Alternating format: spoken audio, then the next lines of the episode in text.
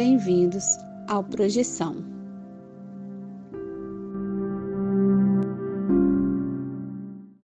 This episode is brought to you by Shopify. Whether you're selling a little or a lot, Shopify helps you do your thing, however you cha-ching. From the launch your online shop stage, all the way to the we just hit a million orders stage. No matter what stage you're in, Shopify's there to help you grow.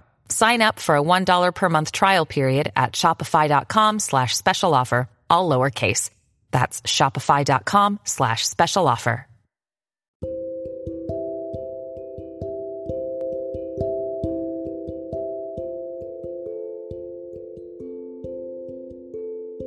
Você já acordou de um sonho e não conseguiu se mexer? Já teve sonhos lúcidos onde você tinha total consciência de que estava em um sonho?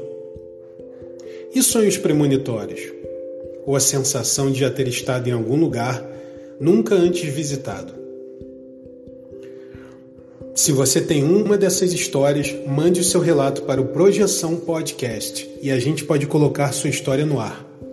Envie seu áudio pelo WhatsApp para o número mais um 469 964 9336. Lembre-se de dizer o seu nome, cidade e, claro, compartilhar sua experiência. Se você quiser, também podemos manter sua identidade no anonimato. O importante é contar a sua história.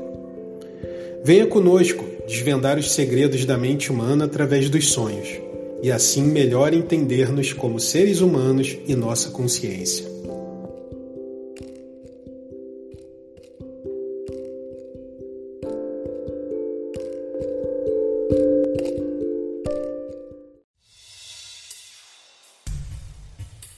Galera do bem, bem-vindos a mais um episódio do Projeção Podcast. Bem-vindo, galera do Astral, né? E hoje a gente vai ter aqui um tema cara que já estava na lista há muito tempo. E a gente vai estar tá falando sobre o Emanuel Swedenborg, que é uma figura histórica importantíssima para as projeções, e a gente estava até falando aqui em off, é de suma importância, é uma obrigação nossa mesmo falar sobre isso. Quem fala sobre esse tema tem que falar sobre Swedenborg. E estamos aqui com essa mesa maravilhosa que você já conhece. Ana Paula Miranda, tudo bem? Olá, César, tudo bom? Olá, projetores. Olá, Vinícius Fernandes. Olá, Ana Paula. Olá, César. E uma saudação para os nossos ouvintes encarnados e os nossos ouvintes do além. Valeu, saudações espiritinhos. Então é o seguinte, galera. O negócio é o seguinte: a gente vai começar aqui a introdução. Eu vou começar logo porque eu tenho a impressão de que esse episódio vai ficar longo. Então, pegue sua aguinha, lave suas mãos, né? Purifique sua alma para ouvir, que é uma, é uma história muito legal, muito interessante. E, cara, tá aí aquela questão, né? A gente tava até. Eu brinquei aqui mais cedo em off também. Falei, sabe quando você pensa assim, pô, descobri aqui uma coisa, vou ler um livro? Esse é um problema bem gostoso. Você vai descobrir que tem muitos livros mais para ler, para botar na sua biblioteca. E isso vai te dar anos para ficar pesquisando e lendo mais sobre esse assunto. E é o seguinte a gente vai falar sobre Manuel Swedenborg, Emanuel Swedenborg, né, que foi um teólogo, cientista, filósofo e místico, místico cristão pluralista sueco. Então a gente começa aí, né? Ele se tornou mais conhecido por seu livro sobre a vida após a morte, Céu e Inferno. Swedenborg teve uma carreira política, ah, prolífica, política não, prolífica como inventor e cientista, né? É interessante pensar sobre isso, que é, é coisa bem dessa época, né? Ele nasceu em 1688, em 29 de janeiro, em Estocolmo, na Suécia, mas depois de maior parte da, muita parte da vida dele, ele foi para Londres, né, no Reino Unido, foi onde, na verdade, ele publicou a maior parte dos livros dele na... A, em, em Londres, ele, ele evitava, é, e eles foram todos publicados em latim.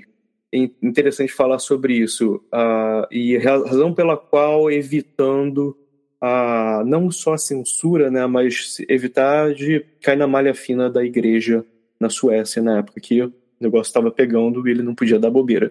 Mesmo que ele, ele conhecia muito, é, era parte ali, né, da.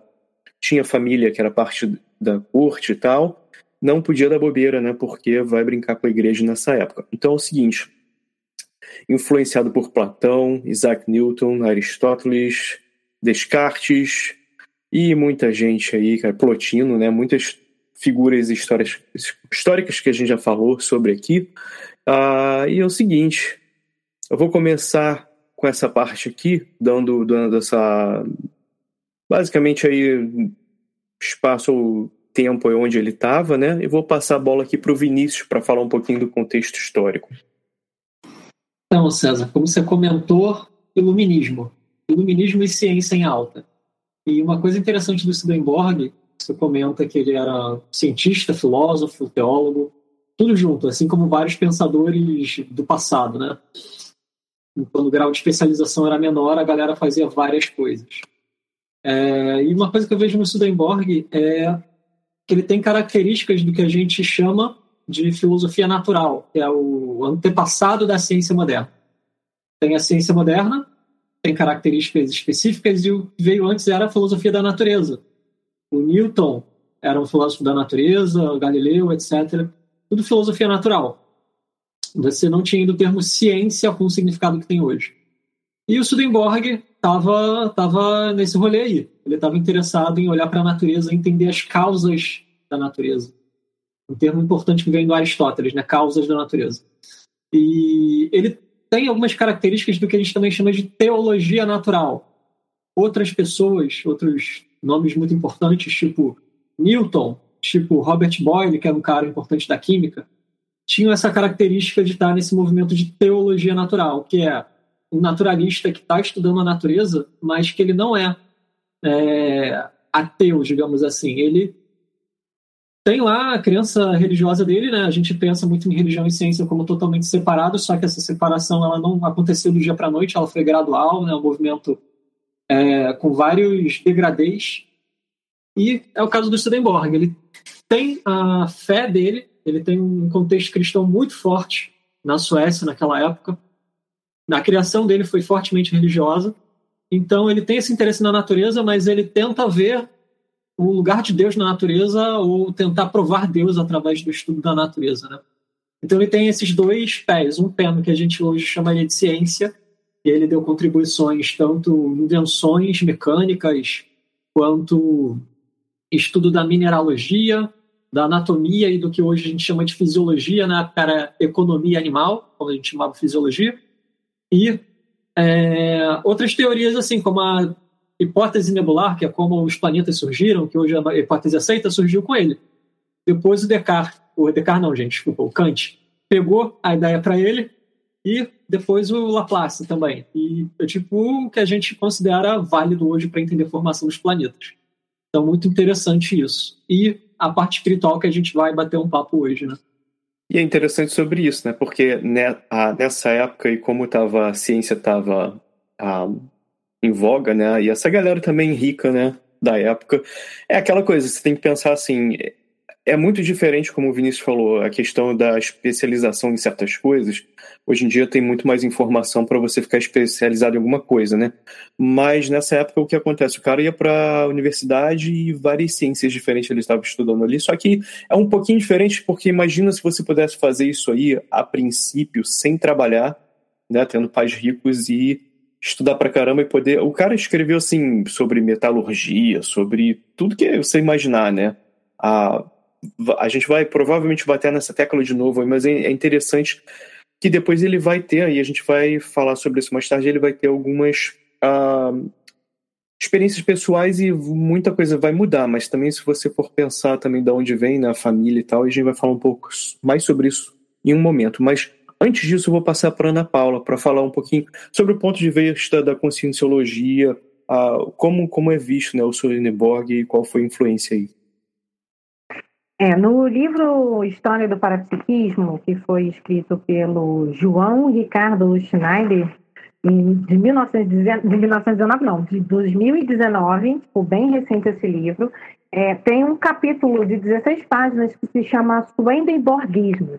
Então, na Conscienciologia é tratado como um movimento filosófico e religioso que tem por base as vivências parapsíquicas, conceitos filosóficos e religiosos do erudito e projetor consciente sueco Emanuel Swedenborg, surgido na Europa iluminista do século XVIII.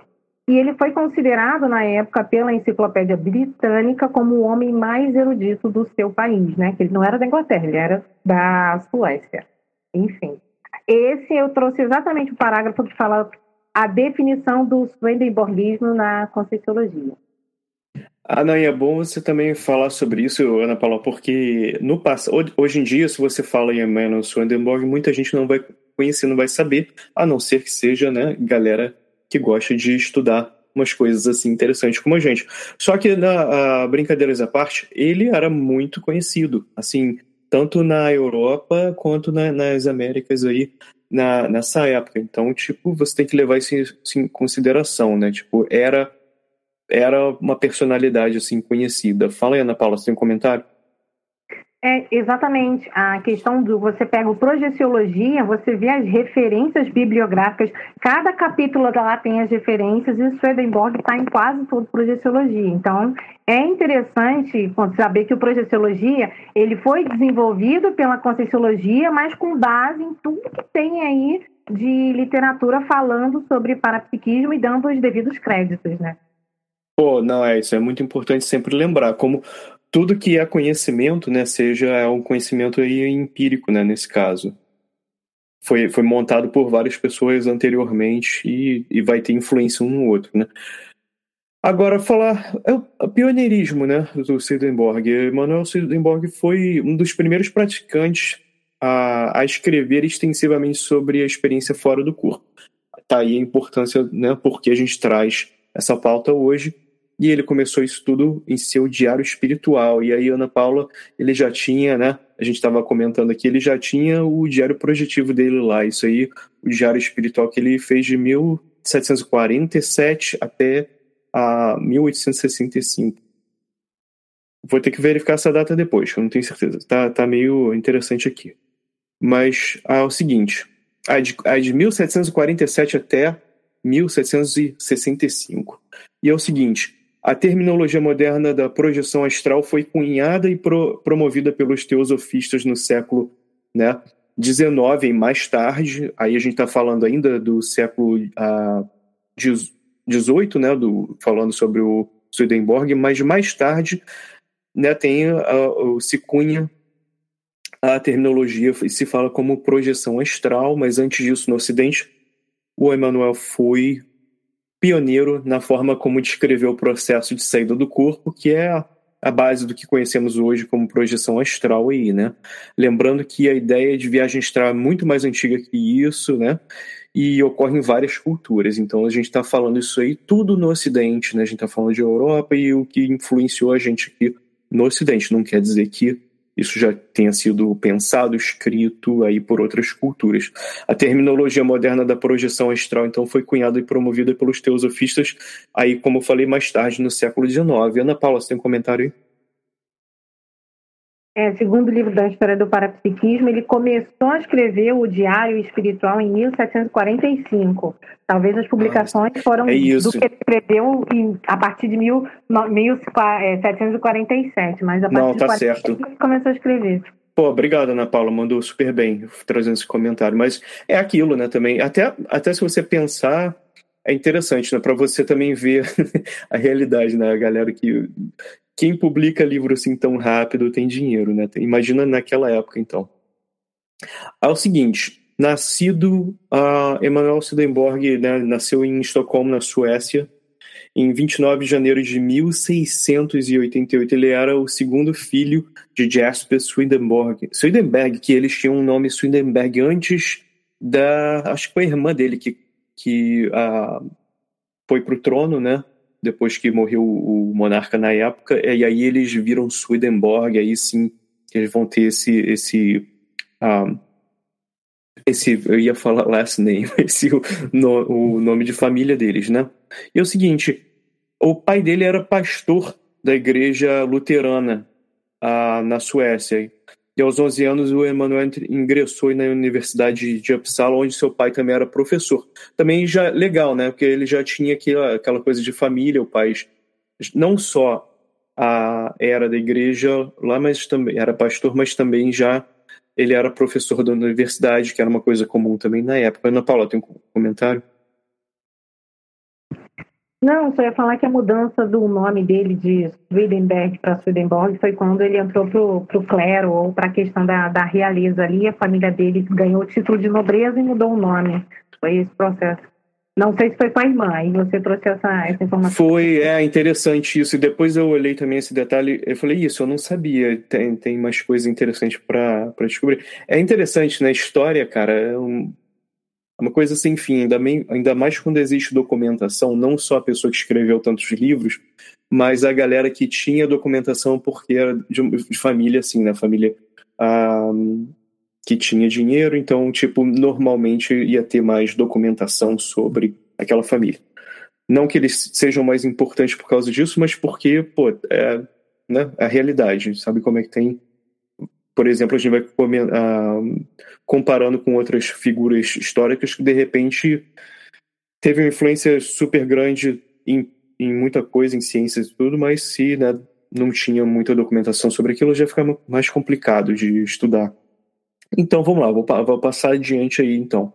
Aí o que acontece? Ah, depois que ele deixa, né, ah, o pai dele deixa a universidade, o, e, se torna bispo, né, o cara, ah, que é interessante, o, o Swedenborg permaneceu ainda, Swedenberg, né, o Emanuel permaneceu em Uppsala, completando seus estudos lá em 1709.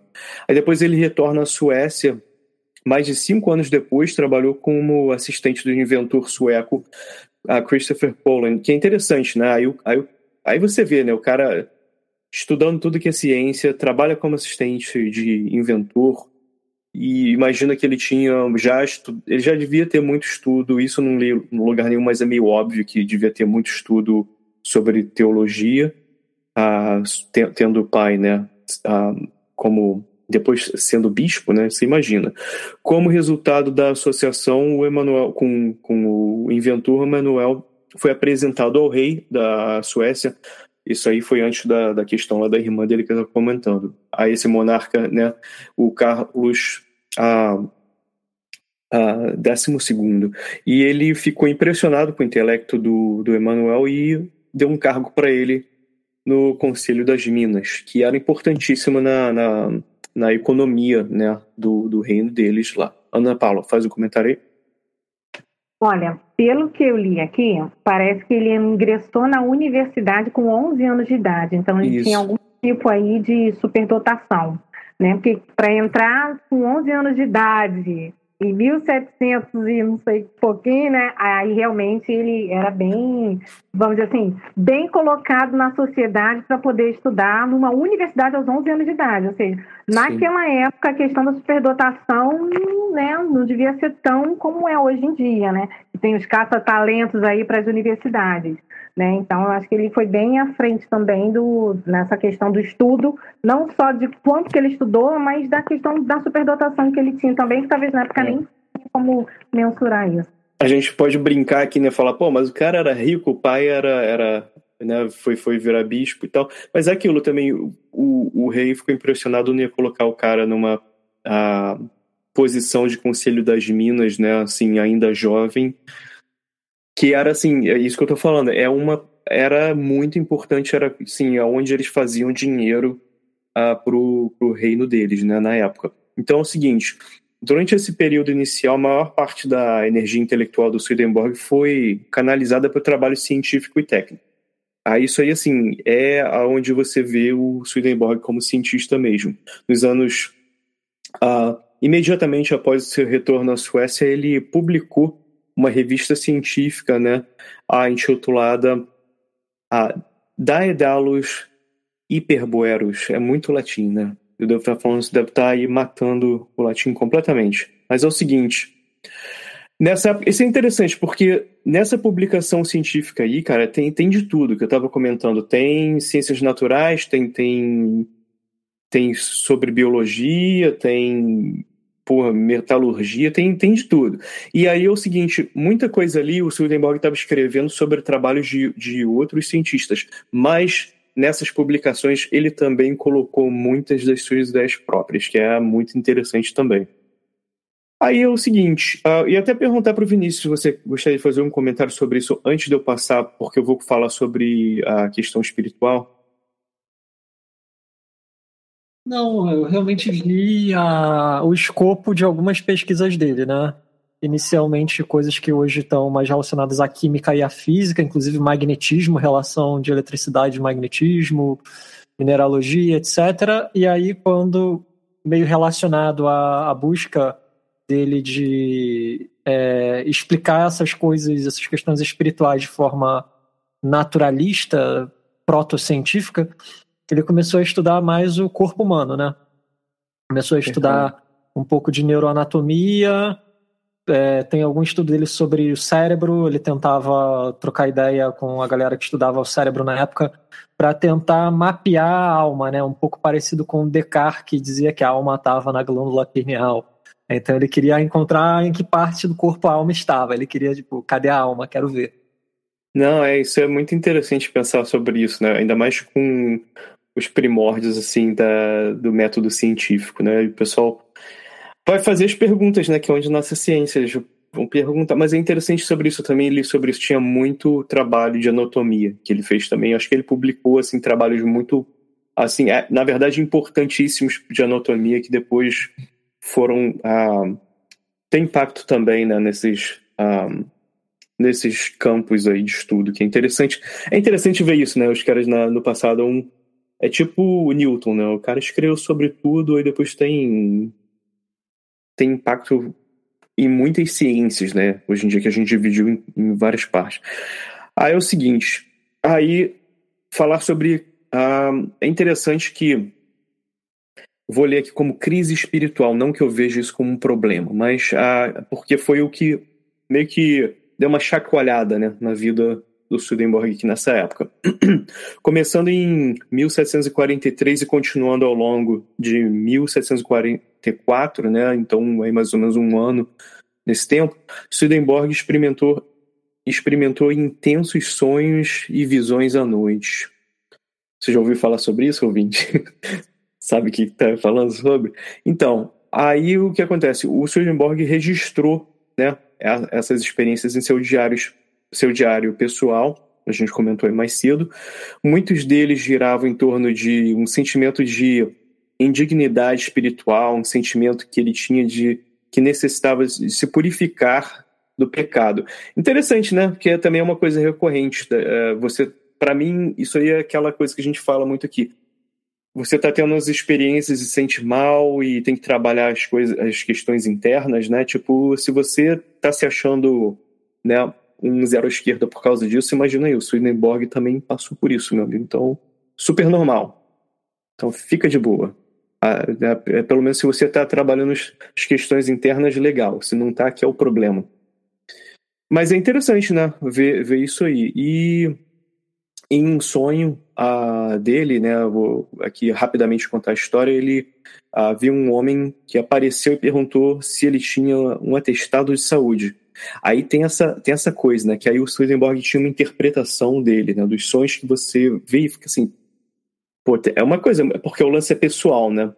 Porque, olha assim, o cara tem um sonho que aparece um homem e pergunta para ele se ele tinha um atestado de saúde, mas o Swedenborg interpretou isso como Cristo perguntando se ele estava preparado para aprender uma vocação espiritual.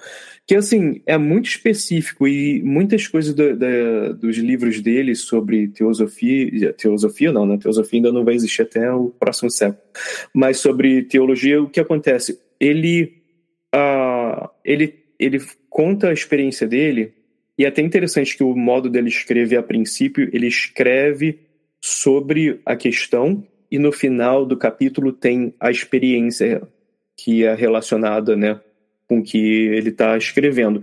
E depois ele, ele fala para o pessoal que, que, que segue, né, uh, os seus leitores, para eles lerem a experiência primeiro, né, primeiro ler o fim do capítulo e depois ler a parte uh, do início do capítulo, que é uma coisa interessante, né? Porque aí você vê a questão do dessas mensagens aí serem coisas na tua psique e tua experiência é tua experiência. Então, assim, o que você vai receber ali de informação é, é muito pessoal. A questão interessante aqui, né, a gente vai falar mais sobre isso mais tarde, ele tem as experiências que acontecem e, e, e ele comunica com terceiros e tal, e, e elas não são só sonhos, né? A gente vai descobrir um pouco mais sobre isso aí adiante. Escritos teológicos, né, do, do Swedenborg. Ele publicou seu primeiro trabalho, trabalho teológico, isso aí dele ter publicado já diversos livros, né, publicações científicas. Aí ele vem escrever Arcana a Coelestia, né, Os Segredos do Céu, em 1749. O oitavo e último volume foi publicado em 1756, não tão importante para essa conversa, mas daqui essa informação. Ele escolheu publicar o livro em Londres, como eu tinha falado anteriormente, em parte para evitar as rígidas leis anti-heresias da Suécia né, na época, mas também porque sentiu que em Londres era uma atmosfera melhor intelectualmente ali falando, a, por uma maneira inteiramente nova de ver as coisas e estava certo, né? Porque foi ali que, que era o. Dali que iam sair muitas ideias, é aquela, aquela coisa, né? No passado, a gente sabe muito, nessa época, muito Londres, depois também a França também tem isso, né? Paris. Se você quisesse ter uma influência científica, você tem que estar ali, né? Ou fisicamente, ou publicando na, na na naquelas línguas e estando ali presente. Embora pareça que o Swedenborg pretendia escrever sobre a, Bíblia inteira, porque ele teve muito disso, ele teve os, os escritos teológicos dele, ele escrevia, tentava descrever a Bíblia. Primeiramente, ele falava uma coisa importante, ele falava que a Bíblia era para ser lida, não, não ser lida ao pé da letra. Ah, uma ideia totalmente né, nova, né? Não, não hoje em dia, mas as pessoas ainda estão lendo assim a Bíblia. Ele até fala, né? A Bíblia tem partes até que não fazem sentido nenhum. A questão é, é a mensagem, né? Mas o que ele, o que ele faz, ele, ele começa a reescrever a, desde o início lá, né, da, da Bíblia, ele começa a escrever a, a descrição tentando dizer o que, que aquilo quer dizer, que é, que é, é um exercício interessante que não, até onde eu sei não tinha sido feito antes a, é, de ser publicado dessa forma. Embora parece que ele tinha nessa pretensão de escrever a Bíblia inteira, ele não, nunca chegou a fazer, nunca chegou a escrever tudo, mas ele fez, porque ele começou versículo por versículo, então, pô, imagina, né? Vai vendo. A partir de 1759, no entanto, que acontece uma série de incidentes demonstrando as intenções de Swedenborg como o mundo, com o mundo espiritual, né? E muda muitas coisas, que aí começa a chamar a atenção internacionalmente, que também, né, tá, funcionou bem, como eu falei, ele publicou em Londres e tal, a galera começou a ler aquilo e tal, e foi, foi proliferando aí pelo mundo, né, internacionalmente conhecido, e a, a primeira, né, em julho de 1759, aconteceu quando Swedenborg participava de um jantar. Isso aí foi interessante. Primeira experiência, assim, que teve um impacto muito grande e ele ficou bem famoso por isso. Né, dessa, dessa, de várias, de várias, mas essa assim, foi a primeira que aconteceu, foi importante. Ele estava participando de um jantar na cidade sueca de Gothenburg, então o que acontece? Durante a festa, ele de repente ficou agitado, e começou a descrever um incêndio em Estocolmo, que estava a mais de 400 quilômetros de distância, né? Que estava ameaçando a casa dele mesmo. Imagina, ele estava lá no meio do, do, da festa e começou a falar: pô, minha casa tá pegando fogo. Isso aí galera não tinha telefone, tá? Não tinha WhatsApp, não. Então ele começa a falar, falar pô, minha casa vai pegar fogo, tá tendo um, né, um incêndio na cidade. E as pessoas, você imagina, né? Também a galera que estava ali não era só não era só a galera do churrasquinho da sexta-feira. Isso aí é um monte de gente né, de influência muito importante. Você vê uma coisa dessa acontecendo, isso aí depois vai se espalhar, né? Mas o que acontece de importante nisso é que não só ele tem essa visão, como acaba acontecendo. Eu vou te contar aqui em detalhes. Ah, ele estava achando que a casa dele ia pegar fogo. Duas horas depois, ele relatou, durante a festa ainda, né, ele relatou que o fogo havia sido extinto, ah, parece que três portas abaixo da sua casa, né, três casas abaixo da sua casa, o fogo foi extinto. Aí, dois dias depois, mensageiros, porque aí eu falei, não tem assim, pô, manda mensagem aí, vou contar essa história, depois a gente né, bate aí para todo mundo falar que foi assim que aconteceu. Veio, vieram mensageiros lá de Estocolmo, chegaram em Gothenburg e confirmaram os detalhes aí do Swedenborg que uh, realmente aconteceu. Mas isso aí, isso aí foi a primeira história, tá? Tem várias dele, assim, tem, tem história dele, é tipo a rainha chamar ele para fazer uma pergunta sobre o irmão que tinha morrido e, e ele ele falar, então tá, eu vou, vou contar para vou, vou verificar, ele tem as experiências dele, volta, sei lá, duas semanas depois, e conta e a rainha fica abismada porque assim não tinha como ninguém ia saber só meu irmão e saberia essas histórias. Em, em várias assim e a galera né a, as pessoas tendo essas experiências com ele e, e, e ele chegando né as visões têm tem fundo real né? Então começa o cara ficar mais e mais um cara que já está escrevendo sobre né, teologia e tal vai ficando mais e mais famoso por causa disso. Aí ele publicou vários outros trabalhos sobre teologia, deixando um livro sem ser publicado antes de sua morte. E em dezembro de 1771, ainda em Londres, o Swedenborg sofreu um derrame. Embora tenha se recuperado parcialmente, ele parecia sentir que não demoraria muito ah, não, não ainda está muito né, aí por esse mundo. Então, em fevereiro, ele, ah, em resposta a uma carta que estava sugerindo a ele um encontro em seis meses, né, entraram em contato com ele para ter um, um, uma reunião em seis meses. Ele interessante, né? antigamente tinha isso. Você não imagina mandar uma carta para ter uma reunião ia demorar um, um tempo para a galera se reunir. Aí isso aí em fevereiro mandaram a carta, né, para entrar em contato seis meses e ele já falou não, não posso porque ele sabia que ia morrer no dia 29 do mês seguinte e que acontece o cara morre exatamente no dia na data que ele previu, né, fiel sua palavra. Swedenborg faleceu, né, deixou esse mundo, deixou a gente, a galera na época, né, que a gente já está aqui há muito tempo. Em 29 de março de 1772, aos 84 anos, ainda deixando um livro a ser publicado, mas que foi escrito completamente. Então, interessante, né, cara? Sim, no mínimo, no mínimo, no mínimo interessante. História, como eu falei, tem livro pra caramba para ser lido sobre, sobre ele.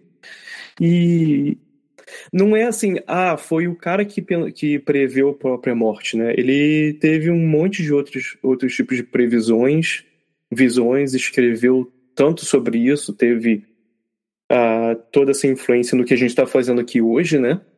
E isso aí é só, só mais uma coisa, mas que também de impacto, no mínimo, aí, grandioso. Agora, para falar sobre a relação direta com as projeções, se ainda não ficou óbvio para você, eu vou chamar a Paula aqui para talvez aqui colocar isso aí com, com chave de ouro, né? Abrir essa porta aí para sua mente ouvinte. Vá lá, Ana Paula. É, é, interessante que esse livro, a história do parapsiquismo, ele traz todo esse contexto que o César está falando e com um relato também, isso é muito interessante, né? Mas trazendo aqui para a relação direta com as projeções, né? As ideias dele eram que foram registradas nas obras Arcana, Caelestia e Apocalipse Revelata foram denominadas por ele como Nova Jerusalém. E ele chegou a relatar que vislumbrava na esfera, na esfera espiritual desde moradias, templos e salas para conferências, né? Então, vários conceitos elaborados pelo Emmanuel foram resgatados depois, não só pelos adeptos do Espiritismo, mas também por literatos como William Blake, Jorge Luiz Borges, Charles Baudelaire, Arthur Conan Doyle, futuro discípulo de doutrina espírita, e também pelo filósofo alemão Immanuel Kant.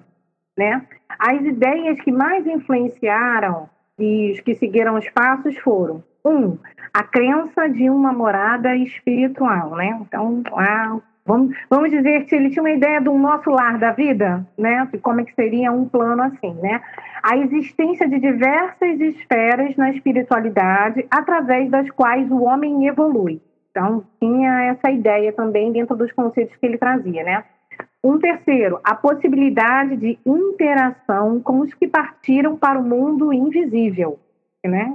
Vocês não estão se identificando aí como projeção, né? É um pouco difícil. E a correlação entre o universo material e o espiritual sendo mundos conectados por um elo inquebrantável, ou seja, o mundo material e o mundo espirituais estão ligados, ponto, e acabou.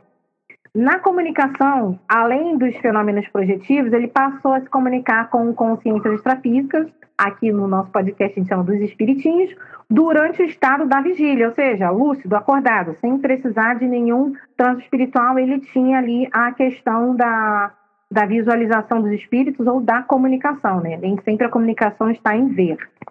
Ele confirmava que entre as personalidades extrafísicas que ele conheceu, com essas experiências, tiveram algumas que tinham relevâncias históricas, como ex-reis, ex-papas, ex-santos e alguns personagens bíblicos.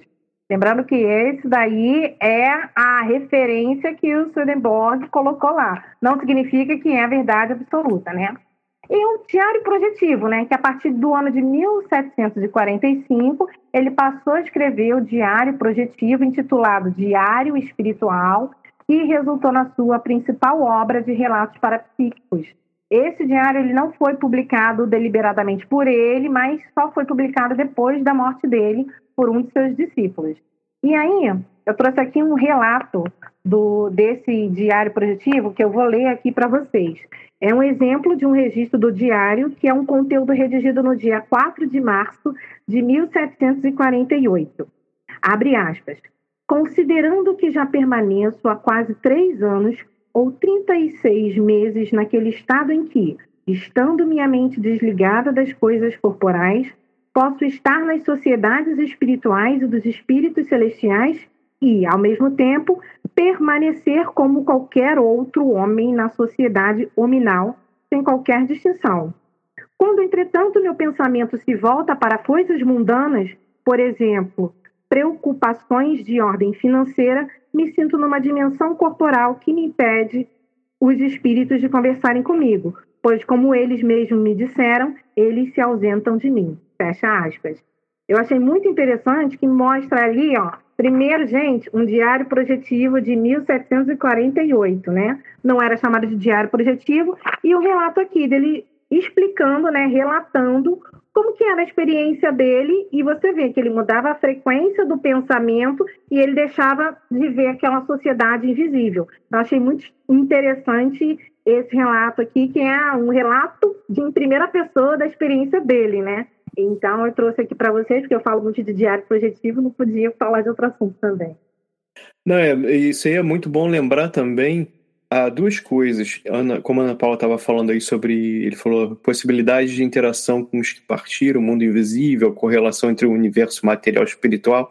Tinha, ele ah, defendeu a ideia de que o mundo, ah, o mundo, a gente, né, tudo está tudo ligado com todo, né, a ideia de você morrer e voltar a ser parte de um espírito universal, né, que tipo que a gente pode chamar de Deus, ah, ele defendeu muito isso aí. E também é também válido lembrar que o o Swedenborg ele também estudava muitas coisas e práticas de outras ah, religiões e outras culturas, então também é bom lembrar que não inventou tudo isso, mas ah, teve impacto e também teve muitas próprias ideias e as próprias experiências dele que vieram aí, né? E é interessante essa parada aí da, das escolas espirituais e tudo, isso aí também é.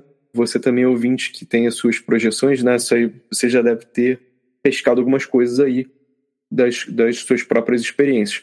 Vinícius, ah, tem uma, um comentário aí, tá com a mão levantada. É, eu acho legal quando a gente pensa que mesmo o contexto da época sendo muito religioso, né, muito cristão, diferente de hoje, era muito incomum essa noção que ele tinha de que é, os mortos, né, os espíritos continuavam existindo, a personalidade humana após a morte continuava e era acessível, porque ainda que o cristianismo dominasse, você tinha, por causa do iluminismo, uma secularização. Então as pessoas iam na igreja, tipo, mas não achavam que aquilo dizia alguma coisa sobre o que ia acontecer com elas após a morte. E quem era cristão mesmo também achava que você morreu, sua alma vai ficar dormindo por muito tempo. E o Swedenborg foi um pouco distante nesse sentido, porque ele, porque ele era cristão e ele tinha experiência de que não, cara, não é assim. Então isso que é interessante ver como a, a hoje em dia é comum você vê um cristão aceitando a possibilidade de contato com pessoas já espiritinhos, mas naquela época isso não era nada comum. É interessante que nos escritos dele ele até fala que a, a ideia de céu e inferno é errônea. É, e, e, e, dá vários, cara, vários desses detalhes que vão influenciar o espiritismo e a nossa visão, né, cara, que, que a gente das coisas que a gente vê universalista aqui tem muito uh, nasce, nasce muito aí, né, no, nas, nos livros dele. E se você for pegar também, o cara escreve até sobre a vidas em outros planetas. Ele fala sobre, por exemplo, anjos, demônios e tal, não é exatamente isso. E, e ele está falando sobre também né, a, os corpos sutis né, da gente e de, de outras possibilidades de, de inteligências até extraterrestres, que é uma coisa assim, para essa época tudo bem que se falava, o pessoal estava né, se, se discutindo em astronomia, possibilidade e tal de vida em outros lugares, sim à frente do seu tempo, mas assim, falando sobre isso com projeções astrais e tudo isso, assim, mais uma vez, a quem ainda não se ligou, essas coisas todas estão interligadas e você até provavelmente vai ver mais sobre isso aqui num futuro próximo, a gente discutindo essas outras questões, né, de outras dimensões, outras possibilidades. Cara, mas aqui assim, eu já vou chamar para considerações finais, porque né, tem muita coisa aí. Mas Ana Paula, acho que quer fazer um comentário antes de puxar as considerações ou já faz parte disso? Não, não faz parte não. Na verdade, falar que a questão do universalismo que ele ah. traz e do abertismo consciencial é muito importante, porque se ele não tivesse um abertismo de ler outras culturas, ficasse bitolado ali na questão familiar, do pai que era bispo então, a igreja tem aquela questão de uma visão única, né? Da, da igreja, que era bem severa. Talvez se ele não tivesse feito parte da alta sociedade na época, ele teria sofrido algumas consequências, né? Certamente. né? Mas ele teve essa abertura, principalmente dele mesmo, né? De experimentar, de estudar várias culturas, ciências. Ele foi um grande pesquisador e eu vejo que essa questão do abertismo, olha, a igreja diz que o espírito não volta, mas eu estou vendo aqui, então como é que eu estudo isso? Então a questão do empirismo, né, e do abertismo para o universalismo. Então, meio que ele foi contra a, a, cultura, talvez, né, que ele nasceu ali dentro da, da religião católica, porém ele teve esse abertismo, né? Às vezes as pessoas acham que você ir contra a religião pode ser uma heresia, enfim. E aí eu vejo nessa, nessa, nesse conteúdo que a gente está trazendo a questão do abertismo consciencial e do universalismo muito importante para ele ter desenvolvido todo esse trabalho aí. Só um, um adendo ah, rápido, ele era galera luterana, tá? Na, na região deles, mas assim, tipo, ah, o que a Ana Paula falou, cara, é muito importante aí, porque é o seguinte. Ah, seguinte, ele tinha duas pessoas que trabalhavam com ele como assistente que deu errado para eles, tá? Ah, assim, os caras tiveram que te eles, eles eram professores e tal, e perderam completamente as posições deles, assim, deu ruim mesmo para eles, por causa de questão a, como, como religiosamente era, era crime escrever alguma coisa que era chamado como heresia. E é o seguinte, não deu ruim para o Swedenborg porque exatamente isso que a Ana Paula falou, porque ele tinha influência e tal, né? Tinha família na corte e tal, aquele tipo de coisa. Mas assim, passou também por uh, de raspão, porque é aquela coisa, como ele escreveu tudo em, em latim e era publicado em outros países, não chegava a dar um problema para ele. Quando ele. Uh, acho que chegou até perto de dar problema, mas isso já foi antes da morte dele e tal. Ah, então já naquela época já não importava tanto. Tanto que o, parece que o último livro que ele escreveu, acho que foi como resposta, ou se não foi o último, foi assim, logo depois que deu ruim para os assistentes dele, ele escreveu um livro basicamente botando as cartas na mesa, assim, meio que, sabe, para até a, fazer a coisa certa, mas não chegou a dar problema para ele assim tão grande como deu para os assistentes. Então é bom lembrar que não, o mundo continua sendo mundo e é problemático. Ah, então, entender ah, é, essas questões, né? Mas que bom que pelo menos é uma pessoa que estava numa posição de, pelo menos, escrever sobre essas coisas proliferar essas ideias. Porque também se não tivesse.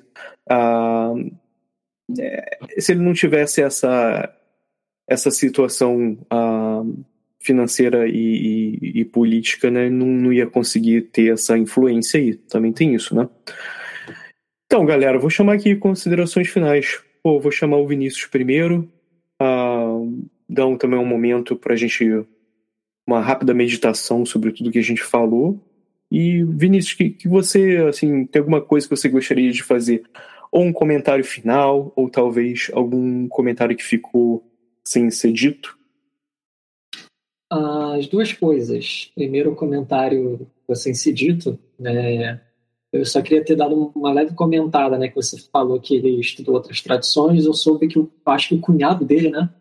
Brother-in-law é cunhado, se eu não me engano. Acho que era cunhado. Então, é, era uh, estudava cabala. E aí Sim, é. o Swedenborg se afastou um pouquinho do pai, se aproximou desse cunhado, estudou cabala e tal. Além da influência do neoplatonismo na, no pensamento dele, que era o que estava em voga na época assim, de, de, pensamento, entre aspas, místico, não no sentido pejorativo do termo místico, mas no sentido de é, como a gente entende essas realidades interiores, né? E a obra dele, se não me engano, tem uma obra chamada Céu e Inferno, não tem? Tem. E que ele até tem. comenta sobre isso, de que é, céu e inferno não são exatamente o que se pensa no dogma cristão, tem um mundo intermediário da galera que está lá, não sabe muito bem para onde vai, é, mundos que parecem muito humanos, na verdade, e um comentário que eu ouvi que, para ele, é, céu e inferno, na verdade, seriam expressões do seu mundo interno, algo muito próximo disso. Sim. Eu achei bem libertário. Eu acho muito. E, como consideração final, eu queria dizer para o ouvinte que vale a pena seguir o exemplo do Swedenborg e continuar buscando conhecimento. É isso aí. É, pô, extraterrestre do iluminismo lá, ET Bilu. Um, cara, não tem como, né? Tem que rir. Ana Paula Miranda, uh, considerações finais. Olha, aparentemente ele foi o pai do diário projetivo, né? Uhum. Então eu vejo que a importância ali do diário espiritual desde 1745, então não fui eu que inventei isso, nem muito menos a Conscienciologia, né? É interessante você ver a evolução do conceito, né? Ele começou escrevendo um diário espiritual. Hoje a gente fala de diário projetivo, de agenda projetiva, que é uma programação do que você gostaria de fazer na sua projeção. Você pode programar ali, talvez você não vá conseguir, mas você tem uma agenda dos seus alvos projetivos. Ao mesmo tempo, você tem um diário projetivo onde você coloca o relato. Olha, tentei ir para o nosso lar, mas caí lá no umbral. Então, você vai relacionar ali, às vezes, com o seu estado de espírito, como você estava se sentindo, o, como é que tinha sido o dia anterior, às vezes, se você teve uma interação ou não. Então, é interessante ver que conceitos que estão sendo mostrados, que aparentemente parecem novos, né? Ah, contemporâneos, na verdade, foram de base muitas datas atrás, onde às vezes não poderia se falar muito sobre esse assunto pelas questões de represália, né? Ver que se o Swedenborg não tivesse sido de uma família influente, talvez ele teria sofrido, nem conseguiria ter escrito nada disso, né? Então, assim, é entender que todo o contexto histórico de tudo que a gente fala aqui, tanto da Conscienciologia quanto da, das outras escolas tradicionais de estudos parapsíquicos, é, tem base no passado, né? Tem base no contexto histórico. Então, é legal você... Ah, a Ana Paula no Projeção Podcast, o César e o Vinícius falam de diário projetivo. A gente fala, mas tem base nisso aqui, ó. Swedenborg já fazia, quem mais fazia no contexto histórico? Qual é a importância disso? Então, eu bato de novo na tecla de você tem o seu diário projetivo, pessoal? Tipo, isso é importante. Obrigado, Ana Paula. Obrigado, Vinícius. É, cara, eu, eu tô muito feliz que a gente fez esse episódio, porque eu acho que assim, se a gente fosse fazer qualquer coisa, era isso, e a gente já tinha vontade de fazer mais episódios sobre personalidades históricas, né, e as projeções, e fica aí a possibilidade também de trazer outras personalidades históricas que tiveram tanta influência assim no que a gente faz, pensa e o que a gente vive nas nossas experiências, nas nossas próprias projeções Galera, muito obrigado.